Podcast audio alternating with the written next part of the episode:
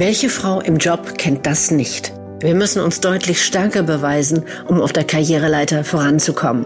Deshalb sind so wenige Frauen ganz oben. Zu der großen Frage, wie Karriere in Schwung kommt und endlich Spaß machen kann, spreche ich mit großartigen Frauen über Strategien und praktische Tipps für deinen Weg nach oben. High Heels auf der Leiter.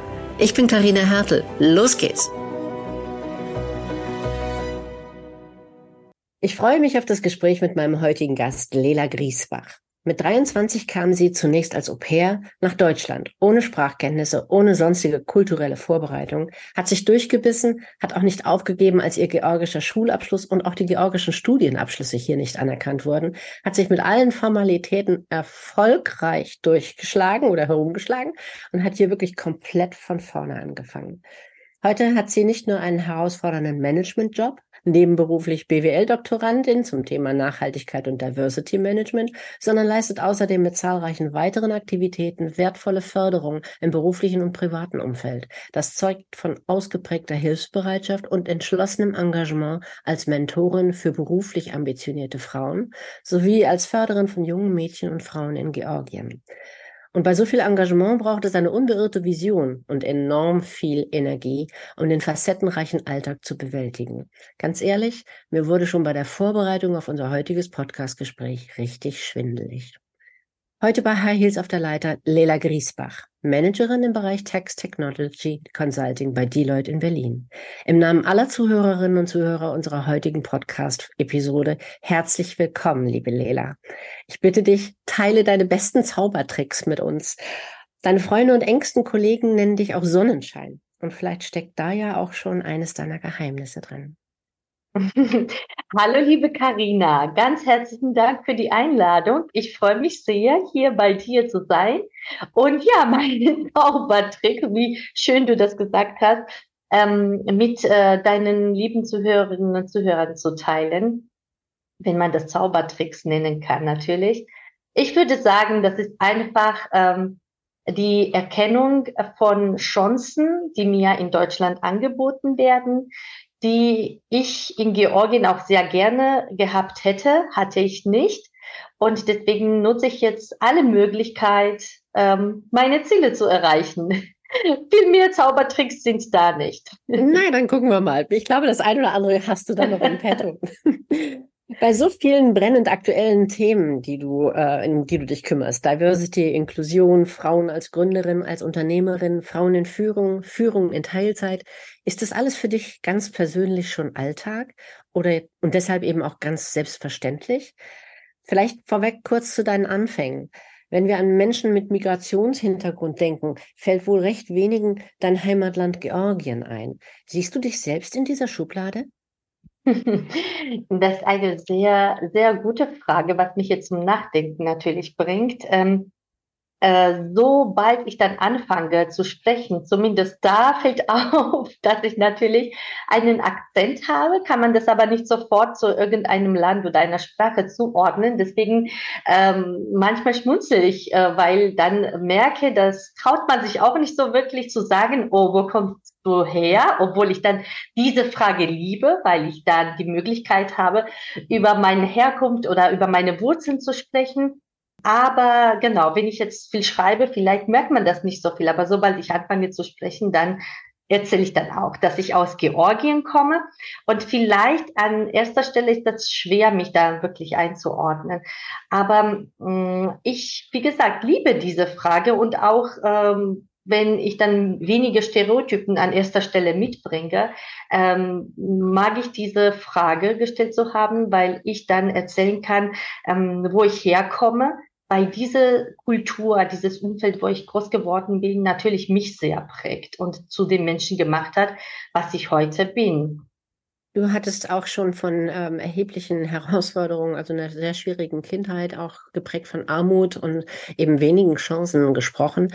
Und ähm, um, wie, wie kam es überhaupt auf die, auf die Idee, als Au pair nach Deutschland zu gehen? Wo mhm. kam das denn her? Ich bin tatsächlich in den 90er Jahren groß geworden, wo wir diese große Transformation von äh, Sozialismus in den Kapitalismus hatten und äh, sehr, sehr viel Armut erlebt. Ich hatte paradoxerweise wunderschöne Kindheit, obwohl wir jahrelang keinen Strom, keine Elektrizität, ne, kein, keine Heizung hatten, kein fließendes Wasser, kein warmes Wasser. Ich kannte das gar nicht, was das ist, richtig mit fließendem Wasser zu duschen zum Beispiel. Ja. Oder wir hatten keinen Fernseher, geschweige denn, was weiß ich, Computer oder Internet und so weiter. Ich habe nie mit Barbies oder Legos gespielt. Aber umso schöner war meine Kindheit, weil wir hatten diese unglaubliche Freiheit und das hat uns natürlich sehr kreativ gemacht. Wir haben unsere Spiele selbst entwickelt, selbst ausgedacht, viel selbst gebastelt. Und ähm, das hat mich auch äh, sehr anpassungsfähig gemacht und anstatt irgendwie traurig zu sein, andersrum, das hat mich sehr motiviert, ähm, meine, und da habe ich auch erkannt, dass ich vielfältig bin und kann und das und das und ähm, habe versucht, all meine Fähigkeiten zu bündeln und dann da einzusetzen, wo ich gefragt war oder wo meine Fähigkeiten dann mhm. gefragt waren. Und ähm, ich habe deswegen aus Armut und war ja auch sehr soziale Ungerechtigkeit habe ich dann auch noch erlebt. Und ähm, das hat mich dazu gebracht, ähm, ähm, einen Weg zu suchen, wo ich dann ähm, für meine Zukunft äh, kümmern konnte und auch mit dem Hintergrund, dass wenn ich irgendwann, sage ich jetzt mal, groß bin und erfolgreich bin, dass ich mein Land und meine Leute hier unterstützen kann.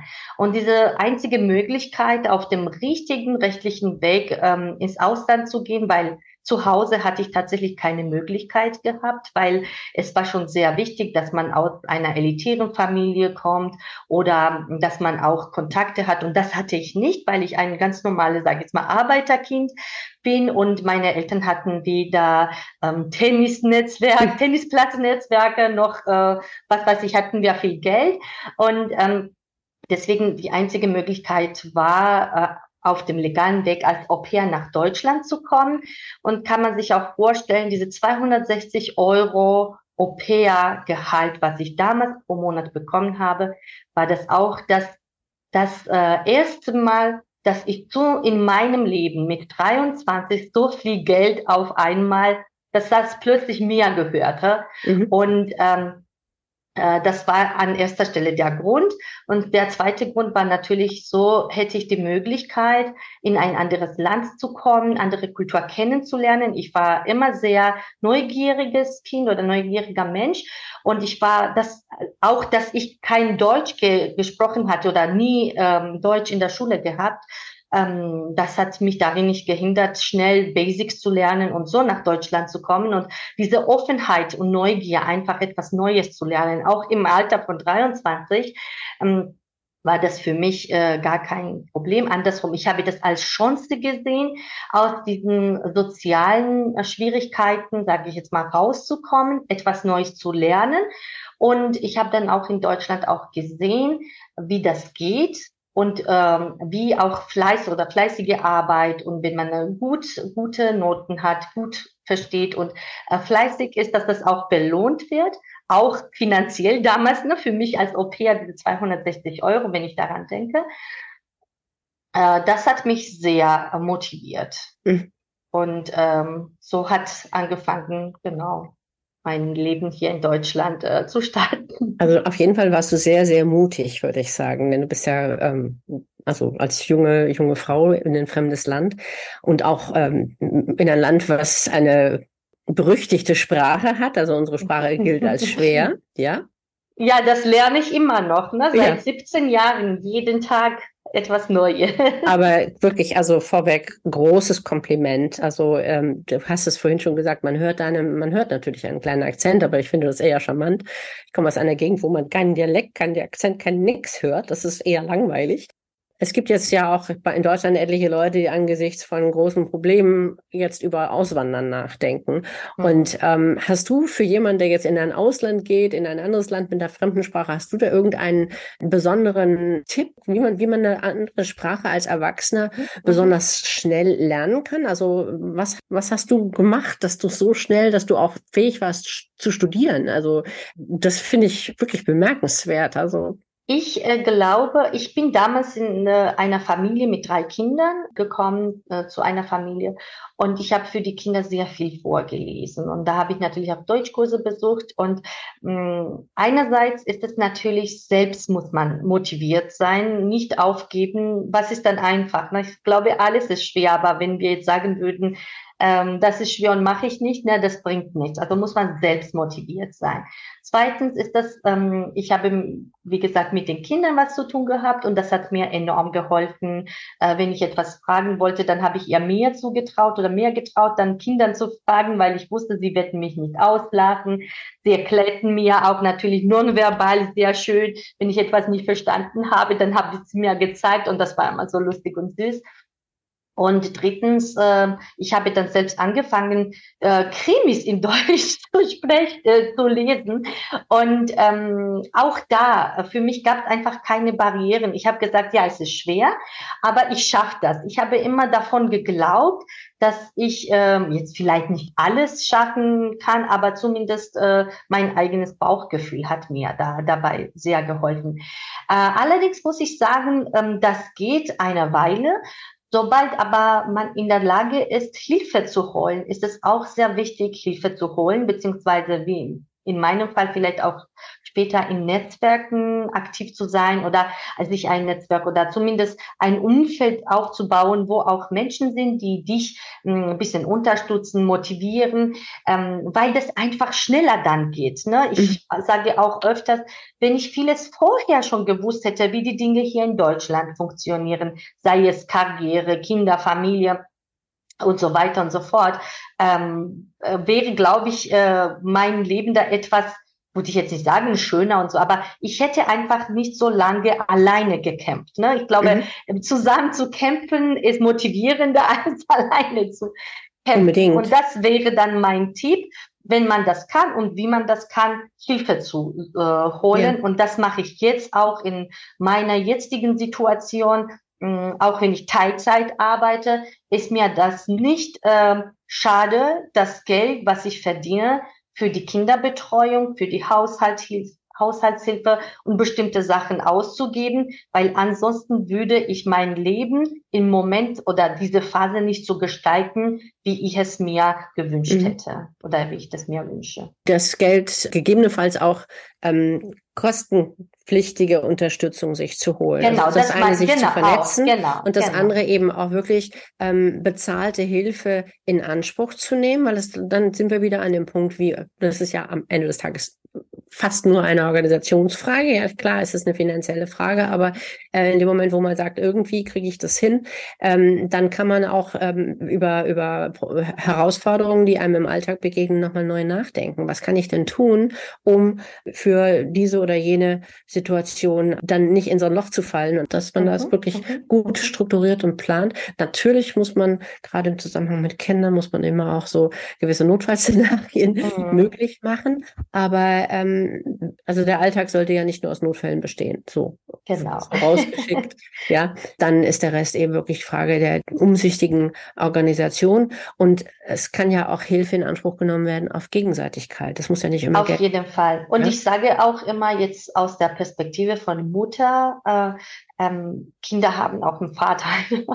und das hilft mir und meinem Mann natürlich auch, dass wir ein gut eingespieltes Team sind, uns auch gegenseitig unterstützen. Für mich ist das eine Unterstützung. Wir sprechen auch vieles ab und teilen auch die Aufgaben. Okay, vielleicht im Haushalt mache ich viel mehr, aber zum Beispiel am Wochenende ist er dann mit den Kindern mehr beschäftigt oder er bringt die Kinder zum Schlafen und dafür kann ich Volleyball spielen gehen oder er geht zum äh, Elternabend und dafür vielleicht äh, mache ich äh, drei Waschmaschinenwäsche. Ne?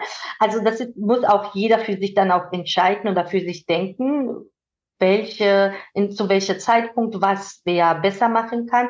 Das kann ich jetzt natürlich nur aus meiner Erfahrung und aus mhm. unseren persönlichen Umständen erzählen. Aber generell ist es sehr wichtig, äh, ähm, die Aufgaben zu teilen und ja. auch ähm, selbstbewusst damit umzugehen und auch zu sagen, ich brauche auch meine äh, Freiräume und auch ähm, meine Zeit, also auch für mich Und auch, äh, glaube ich, das Thema Geld spielt auch eine große Rolle, weil ähm, ähm, na, es ist ja auch meistens, ich komme ja auch aus einer Kultur, wo natürlich eher Männer als äh, äh Familienernährer sozusagen äh, gesehen werden und Frauen sollen eher Kinder erziehen oder zu Hause. Äh, also auch das traditionelle pflegen. Bild. Genau, genau. Und ähm, äh, ja, soweit ist gut, wenn Frau und Mann damit einverstanden sind. Äh, es gibt auch Leute, die damit sehr gut klarkommen. Aber ich, für mich ist es auch sehr wichtig, auch da äh, finanziell unabhängig zu sein. Mhm. Und auch wir haben ein Mädchen und einen Jungen und auch unseren Kindern diese Werte zu vermitteln, dass auch finanzielle Unabhängigkeit äh, in der Familie oder innerhalb von Familie sehr wichtig ist. Gerade wir Frauen, wenn wir Kinder bekommen oder wer das dann vorhat oder eine Mutter wird, mh, irgendwann, äh, die Gesellschaft ist natürlich auch so eingestellt, dass äh, die Mütter dann irgendwann zu Hause bleiben. Ne? Dadurch wird unsere Karriere auch, glaube ich, dann auch beeinträchtigt, weil ähm, wir erstens Mütter werden dann irgendwie nicht mehr so hm, kompetent eingeschätzt, ne? dann wird man viel geht man viel aus, dass die Mütter sehr lange zu Hause bleiben. Sie sind nicht mehr abgedatet, wenn sie zurück in den Job kommen, werden die verantwortungsvollen Aufgaben nicht mehr den Müttern zugetraut. Und äh, finanziell ist das natürlich auch eine große sozusagen Push für uns, weil wir dann in, am Ende, als äh, wenn wir über Rente reden, dann ist das das viel weniger, als wir jetzt ganze Zeit Vollzeit arbeiten würden, ja. für das, wie das ähm, die meisten Männer machen oder Frauen ohne Kinder.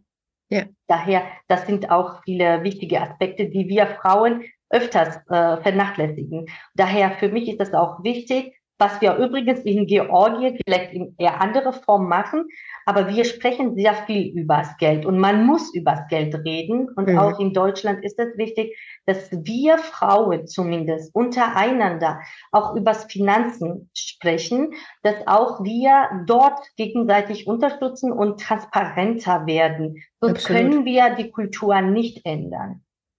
Absolut. Es kommen ja jetzt immer mehr Studien in, in die Öffentlichkeit, dass zum Beispiel verheiratete Männer, also wenn ja Kinder in der Familie sind, dann verdienen die Männer mehr und wiederum Frauen verheiratet, dieselben Kinder, dann verdienen die Frauen weniger. Ja, und da, also das gibt, das ist alles statistisch schon sichtbar.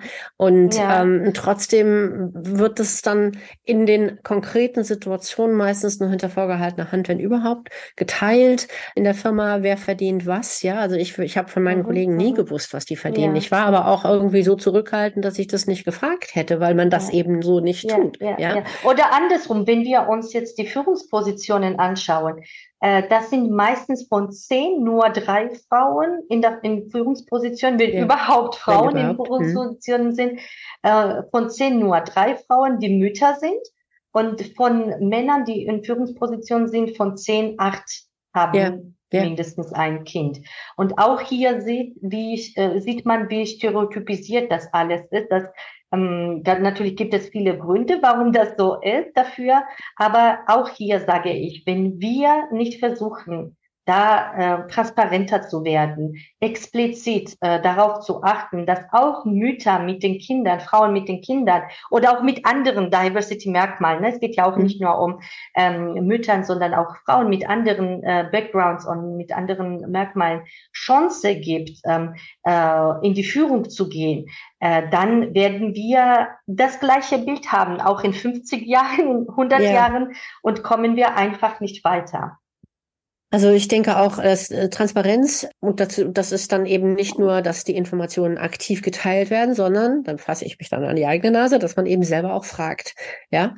Und mir hat eine eine frühere Kollegin hat das mal sehr schön auf den Punkt gebracht. Der hat gesagt, eigentlich sind doch wir Mütter die perfekten Manager. Und ich habe sie dann damals etwas großäugig angeguckt. Wie meinst du das denn? Ja, sagte ich, organisiere doch die ganze Familie. Ich organisiere die, äh, ich organisiere alles, was das Thema Ernährung, Gesundheit, äh, Haus anbelangt. Ich organisiere Freizeitaktivitäten, Arzt, tralala.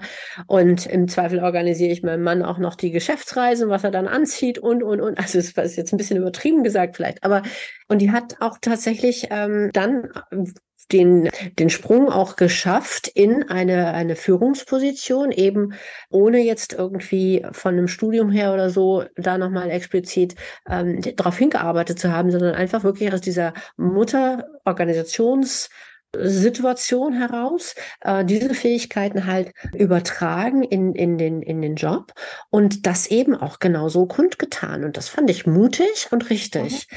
Ja, und ich, ich glaube, das müssten viel mehr Mütter dann auch wirklich mal durch diese Brille sehen, dass sie, sie eben wirklich auch die Verantwortung dann transparent machen und dann eben auch einfordern, dass das anerkannt wird, und auch in, in finanzieller Hinsicht dann. Ne? Das, also stimme ich total zu und ich muss auch sagen, ähm, äh, dass du hast mich ja nach äh, Zaubertricks gefragt und meine Zaubertricks, äh, weil ich auch öfters gefragt werde, wie schaffe ich viele unterschiedliche Aktivitäten mhm. ähm, gleichzeitig zu bewältigen.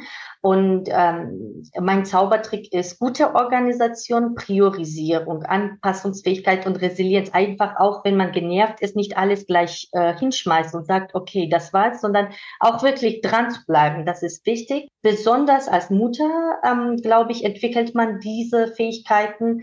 Dann glaube ich, dass mein Hintergrund und ich sage, deswegen sind auch viele zugewanderte Menschen deswegen wertvoll, weil man schon und wer kommt ja nach Deutschland Deutschland kommen ja meistens auch die Menschen, die viel Armut und soziale Ungerechtigkeit äh, äh, ja. erfahren haben. Und das macht uns natürlich sehr stark, sehr mutig, auch bestimmte, uns bestimmten Herausforderungen zu stellen.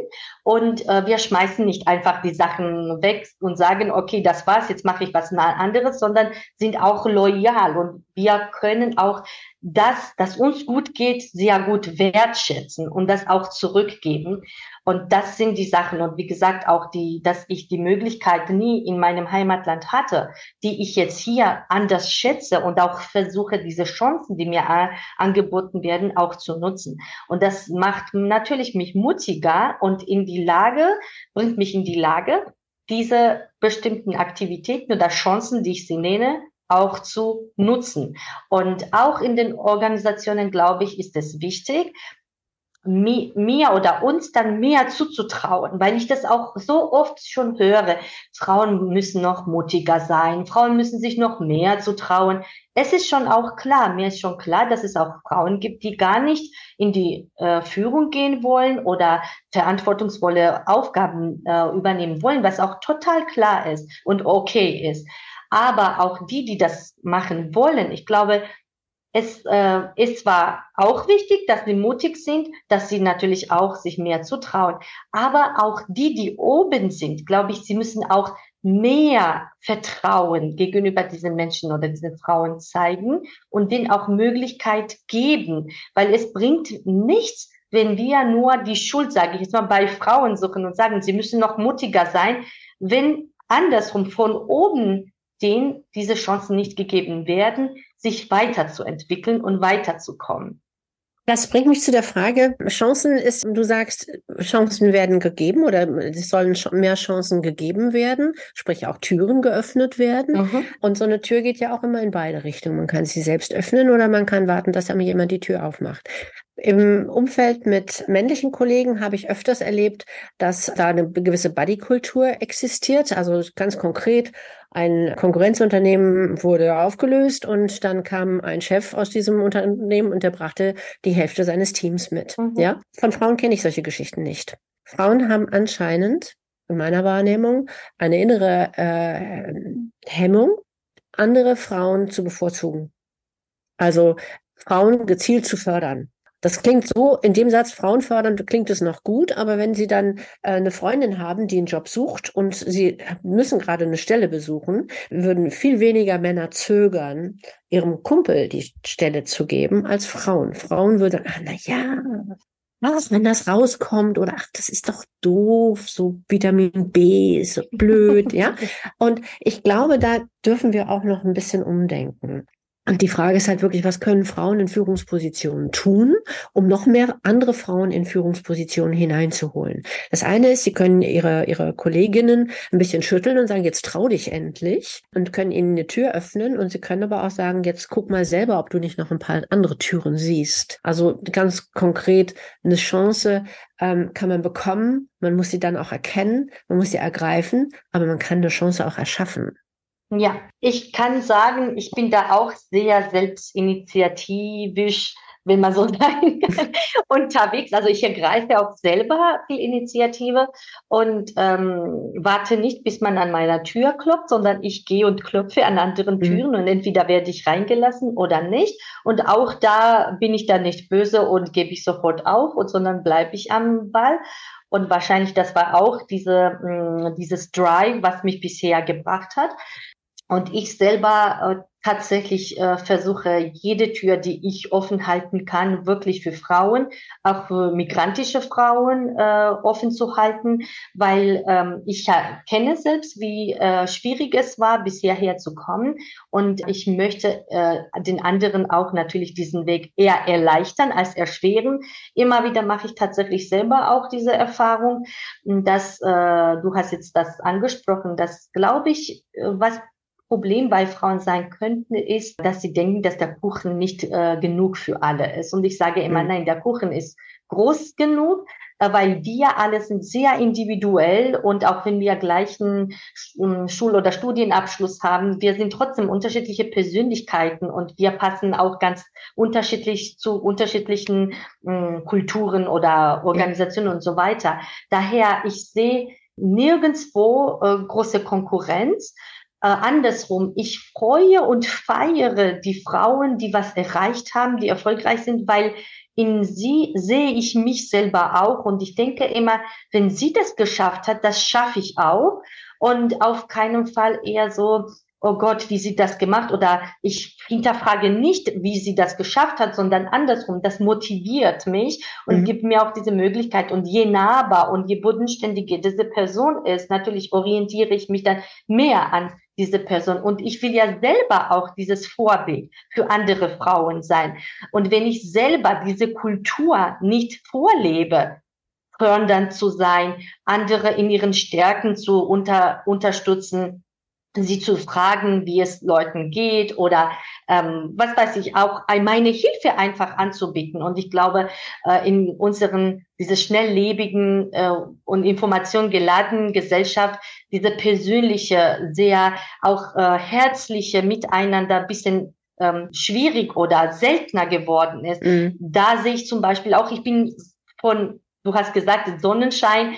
Ja, Herzlichkeit ist mir sehr, sehr wichtig und auch vielleicht für viele ist das zu viel Herzlichkeit, aber mir ist das schon sehr wichtig, einen Zugang zu den Menschen zu finden.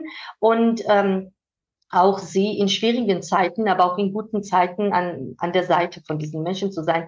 Und auf keinen Fall sehe ich da so eine Konkurrenz oder habe ich Konkurrenzgefühl und habe ich Angst, oh Gott, wenn ich jetzt jemanden fördere, sie wird dann äh, bald mein äh, genau meinen Job bekommen oder mich überholen. Und ja. da würde ich mich doch freuen. Dann wäre ich stolz auf mich, wenn ich es geschafft habe, dass ich jemand, sag ich mal, von unten der Karriereleiter geholt habe und wenn diese Person dann über mir irgendwann steht, dann habe ich meine Mission erfüllt.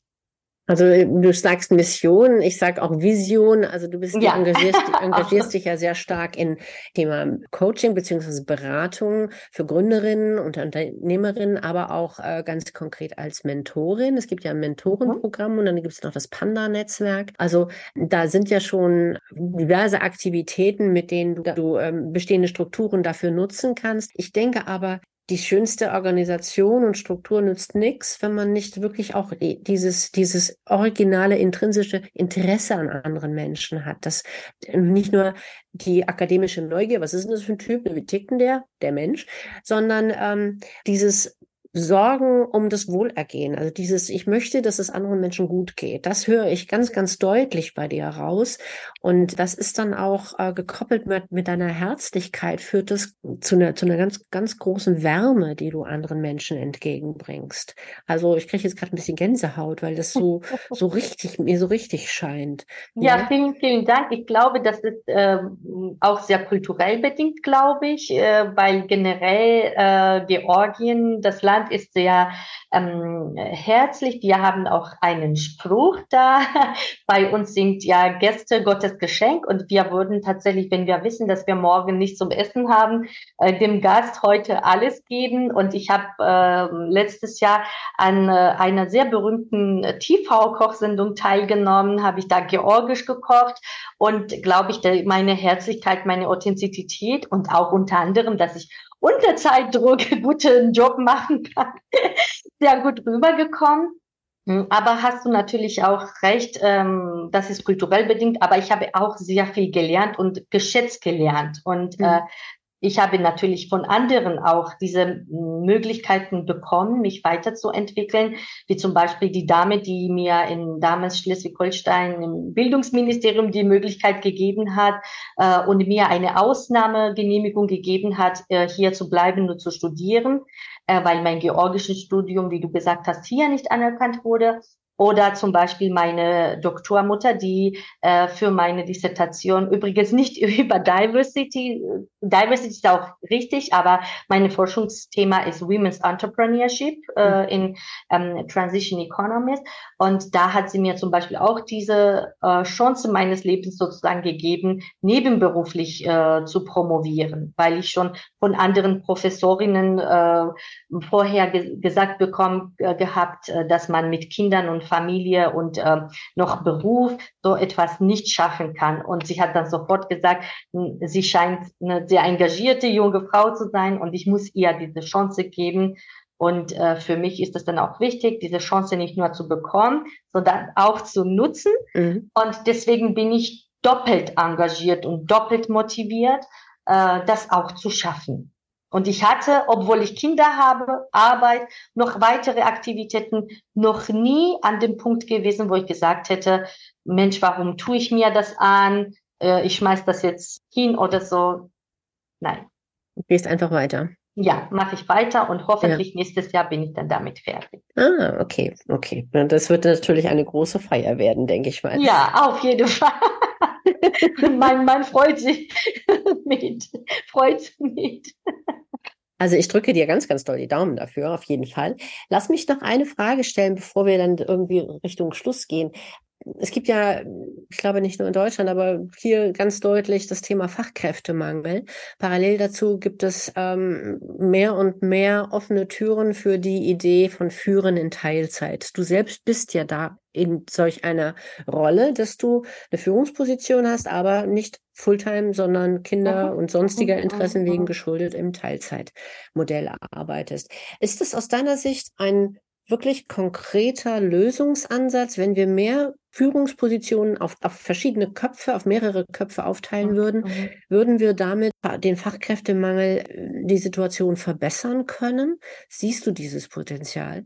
Auf jeden Fall, auf jeden Fall. Und äh, Teilzeit arbeiten wollen ja nicht nur die Mutter, sondern es gibt mhm. auch natürlich äh, Menschen, äh, auch Männer. Nur wir sprechen natürlich über Frauen, weil das jetzt im Vordergrund steht. Aber sobald das normal wird, wird, glaube ich, auch Männer sich das auch gerne wünschen, weil spätestens Corona hat ja auch gezeigt, dass äh, auch Männer sehr familiär sind ne, und auch gerne Zeit mit Kindern und Familie verbringen. Und ähm, wir Frauen natürlich in Teilzeit können das auch sehr gut miteinander kombinieren. Und das ist unglaublich viel Potenzial, was nicht genutzt wird und einfach Frauen unterstellt wird, in Teilzeit würden sie keinen verantwortungsvollen Job machen, weil gerade wer Teilzeit arbeitet und jetzt wahrscheinlich hört und in dieser Position ist, weiß, wie produktiv man ist, weil du ja auch schon alles vorher weißt und diese Zeit, die du hast, genau produktiv und effizient nutzen möchtest. Ich weiß, ich habe fünf Stunden am Tag fünf bis sechs Stunden und ich kann dann deswegen auch gut priorisieren und auch zu bestimmten Sachen auch gut Nein sagen, weil mhm. ich weiß, da sind bestimmte Sachen, die ich unbedingt heute erledigen muss. Und mache ich das dann einfach, ne? Anstatt jetzt irgendwie beim, ich liebe auch Kaffeetratsch äh, und so, aber natürlich, wenn ich dann weiß, ich habe noch eine sehr wichtige Aufgabe zu erledigen, mache ich das. Und sage ich dann auch, wir haben unglaublich viele gut ausgebildete, hochqualifizierte Menschen aus dem Ausland, die schon zum Studieren zum Beispiel hier kommen. Und die haben natürlich auch diese Möglichkeiten, hier zu bleiben und arbeiten, aber manchmal die politischen Rahmenbedingungen oder was weiß ich, Bürokratie, das ist zu hoch zum Beispiel. Damals wurden uns, wenn ich jetzt hier studiert habe, hat man mir nur ein Jahr Zeit gegeben, innerhalb dieses, diesen Jahres einen Job zu finden was zu meinem, meinem Abschluss dann äh, passt. Wenn nicht, dann musste ich dann das Land verlassen. Ne? Also da könnte man überlegen, ob man vielleicht das ändert oder vielleicht verlängert. Und weil dann muss man auch nachweisen, dass man auch genug Geld hat, hier zu leben. Mhm. Und das andere ist das, na, natürlich, dass äh, die Stellenanzeigen, wenn wir uns die Stellenanzeigen anschauen, die sind so manchmal aggressiv geschrieben, also aggressiv, was ich jetzt damit meine. Wird mh, hm, jemand gesucht, der perfekt Deutsch kann, eine prima Ausbildung hat, Top-Uni, vielleicht dann Top-Uni studiert hat, überdurchschnittliche Noten. Und wenn wir aus dem Ausland kommen und äh, selbst äh, uns finanzieren müssen und neben dem, neben dem Studium noch arbeiten, wir können nicht alles in kurzer Zeit genau perfekt beherrschen.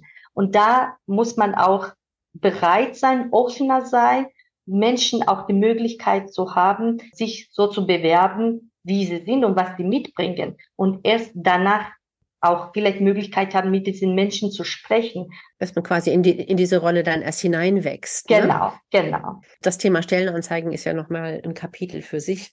Es gibt ja auch ganz unterschiedliche Lesarten. Äh, der eine liest eine Stellenanzeige im Sinne von, der ideale Kandidat, den finden sie eh nicht, aber wenn ich davon drei Viertel kann, dann bin ich ja schon mal ganz gut. Mhm. Und äh, der andere denkt, oh Gott, das das, ich kann das zwar alles, aber ich kann das alles nicht, nicht so 100% perfekt, also gut, mhm. auch sehr mhm. gut, aber perfekt, wirklich nicht, ja, weil das ist dann das eigene Anspruchsdenken, wie man ähm, seine, seine eigene Leistung, in welche Schublade man sich da einsortiert. Ja. Und ich denke, da dürfen wir auch noch mal ein bisschen milder mit uns sein, speziell wir Frauen, dass wir da eben auch wirklich sagen, nee, komm, auch wenn ich das nicht perfekt so abbilde, was da als, ja. als ich sag das immer, den, den, den Prinz in der silbernen Rüstung auf dem Pferd gesagt. Ja, ja so. definitiv. Ich bin bei dir, aber auch da habe ich die Erfahrung gemacht. Ne? Es wird ja auch gesagt, Männer bewerben sich, wenn sie nur 70 Prozent äh, denken. Ja. Ne? Frauen müssen 150 Prozent sicher sein und dann bewerben sich. Und für mich war ich immer mutig, wie gesagt, und ich habe mich trotzdem in Teilzeit öfters auch für die Stellen beworben habe und klar äh, kommuniziert habe, ich möchte die Verantwortung übernehmen. Auch in mhm. Teilzeit schaffe ich das.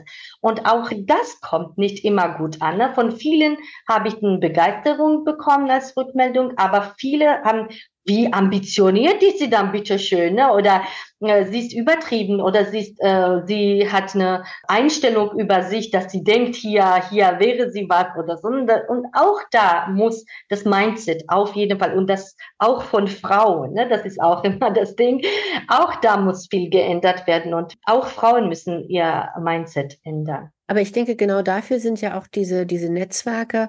Denke da auch noch an die ähm, Working Moms, in, an, mhm. wie ich äh, über Sarah Beringer, einen früheren Podcast-Gast, kennengelernt habe. Und so diese Art von Netzwerken, glaube ich, sind genau dafür da, dass man sich gegenseitig auch ermutigt und auch wirklich so quasi diese Schubladen im Kopf ein bisschen besser und nicht nur ein bisschen, sehr viel weiter aufmacht, damit wir uns eben da auch äh, Dinge zutrauen, die ein, ein Außenstehender, wenn er uns ganz neutral sehen könnte, würde er uns die sofort zutrauen. Nur wir mhm. denken, wir müssen super perfekt sein, um überhaupt, ähm, wer hat denn das mal gesagt, so eine, eine Stellenanzeige ist wie eine Einkaufsliste. Ist doch schön, wenn man schon mal nicht verhungert. Genau, wenn man so, genau. weit, so viel, ein, ja. so viel mitbekommt, ja. dass man nicht verhungern muss, ja. ja. Und ja, ich glaube, da dürfen sehr viele Leute auch an, in den, in den HR-Bereichen auch nochmal neu definieren, nicht nur über Tools, wie man das Onboarding besser gestalten kann und mit oder ohne KI, ja. sondern wirklich die grundsätzliche Frage, was wollen wir? Wollen wir jemanden, der schon perfekt ist, mhm. dem wir dann mhm. aber beibringen müssen, dass wir eine nicht perfekte Firma sind, weil es gibt keine perfekte Firma? Ähm, oder wollen wir jemanden, der vieles mitbringt und sehr engagiert ist und mit uns gemeinsam in diese Rolle hinein wächst, sich ja. das, wir das ja. gemeinsam erarbeiten können, dass er in diese Rolle dann perfekt passt. Ich denke, mit solch einer Story oder solch einem Werdegang hat man dann auch eine ganz andere Loyalität zu dem Arbeitgeber. Absolut, ja? absolut. Wenn man absolut. da eben wieder das Wort Chancen nicht so von wegen, ich erkämpfe mir, dass ich trotzdem genommen werde, sondern der Arbeitgeber auch wirklich sagt, ich sehe in dir das Potenzial, ich sehe das und das ist nicht da, du kannst, was weiß ich, kein Excel, Quatsch.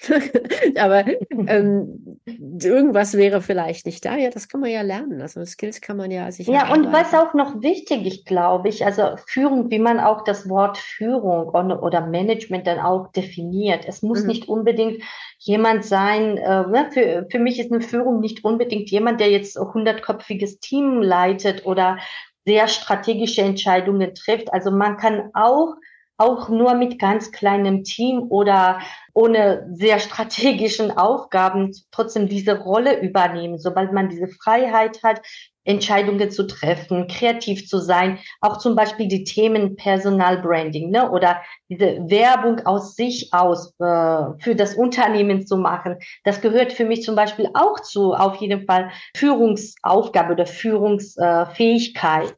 Und glaube ich, da ist das auch wichtig, auch gerade zu diesem Thema das auch zu kommunizieren und ein bisschen Angst wegzunehmen, dass wenn du an Führung denkst, ist das nicht unbedingt jetzt irgendwie eine Geschäftsführerin zu sein oder was weiß ich, ein hundertkopfiges Team zu leiten, sondern auch vielleicht eine, nur ein Projekt äh, zu leiten oder ein bisschen größeres oder kleineres Projekt erfolgreich zu Ende zu bringen. Und um da auch hineinzuwachsen dann. Ja, ne? absolut, absolut. Und ich bin ja auch jetzt dabei, ein soziales Projekt in Georgien zu starten, äh, wo wir Mädchen und Frauen unterstützen wollen und gegen Perioden oder Menstruationsarmut zu kämpfen. Und ähm, dazu werde ich demnächst dann auch ein gemeinnütziges Unternehmen mit meinem zwei anderen ähm, Co-Geschäftsführern sozusagen äh, gründen, um äh, dieses Projekt komplett von hier zu finanzieren.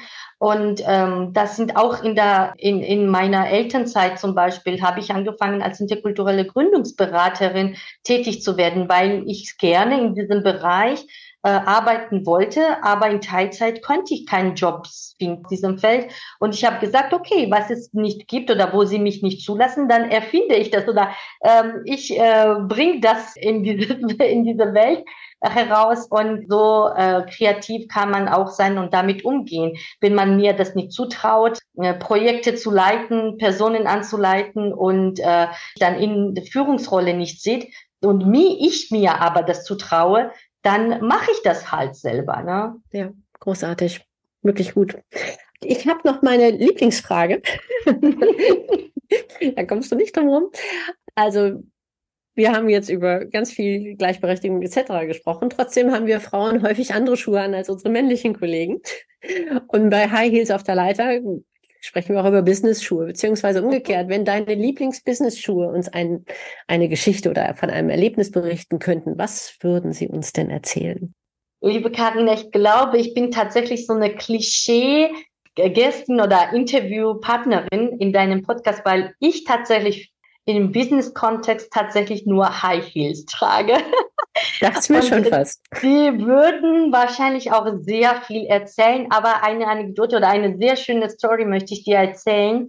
Und zwar jetzt so ein bisschen privat, aber mh, hm, ich finde das sehr schön, weil als ich äh, meinen Mann, damals meinen Freund, dann ganz frisch kennengelernt habe, der ist halb Österreicher und hat mich natürlich als erstes zum Wandern in den Bergen eingeladen und hat mich gefragt, na, er hat mich vorher ja immer sehr so ein bisschen klassisch oder büromäßig angezogen gesehen. Und für mich ist natürlich, man sagt ja auch im Büro muss man ja so anziehen, wie man sich bequem fühlt und so. Und für mich tatsächlich bequem anziehen oder im Büro bequem anziehen sind High Heels und klassisch angezogen. Ne? In mhm. anderen äh, Outfits würde ich mich gar nicht so wohl fühlen im Büro, also im Business Content. Und er kannte mich aber nur so und äh, fragte mich, hast du dann passende Schuhe zum Wandern? Und ich habe gesagt, ja, natürlich habe ich.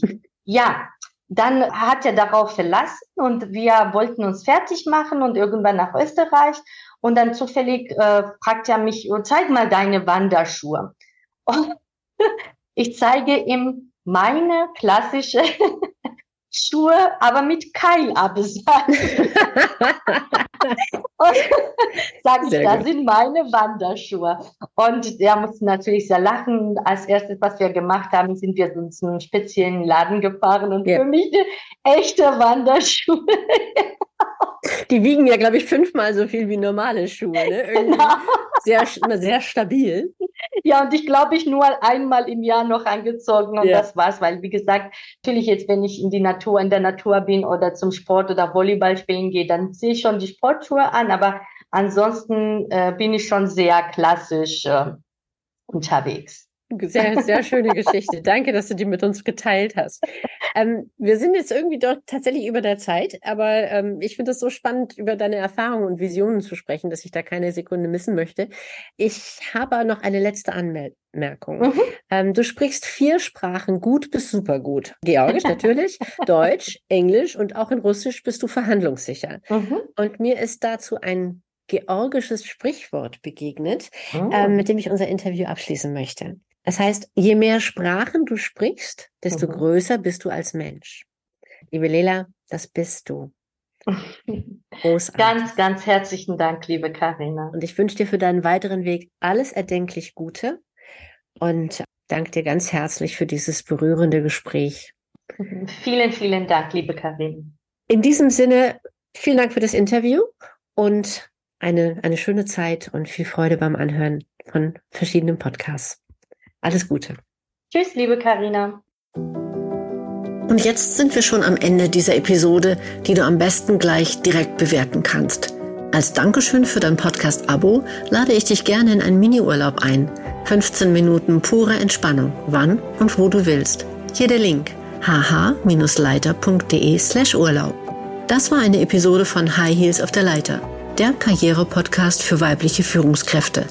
Ich freue mich, dich in 14 Tagen wiederzusehen oder wieder zu hören und empfehle auch gerne diesen Podcast weiter. Damit können wir gemeinsam dafür sorgen, dass noch mehr großartige Frauen ins Top-Management kommen, denn genau dort gehören sie hin.